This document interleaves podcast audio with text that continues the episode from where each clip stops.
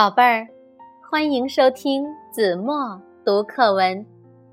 今天我要为大家读的是三年级上册第八课《好伙伴》。马哈多是一名护林员，他养着一只猎狗。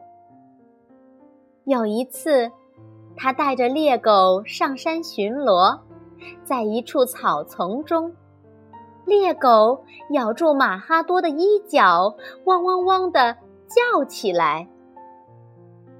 马哈多向前走了几步，拨开草丛，发现地上躺着一只受伤的乌鸦。马哈多把乌鸦带回家。给它抹药，帮它养伤。乌鸦的伤很快就好了。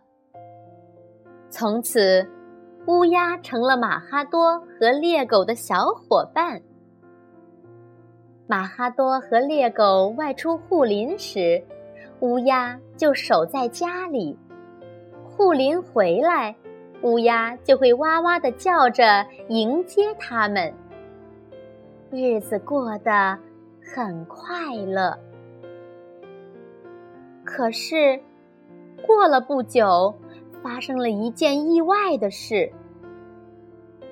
马哈多两天两夜没见到可爱的猎狗了，他很担心，吃不下饭，睡不着觉，像得了一场大病。猎狗。你究竟在哪里呀？马哈多抬头望望乌鸦，乌鸦飞进飞出，也显得焦急不安。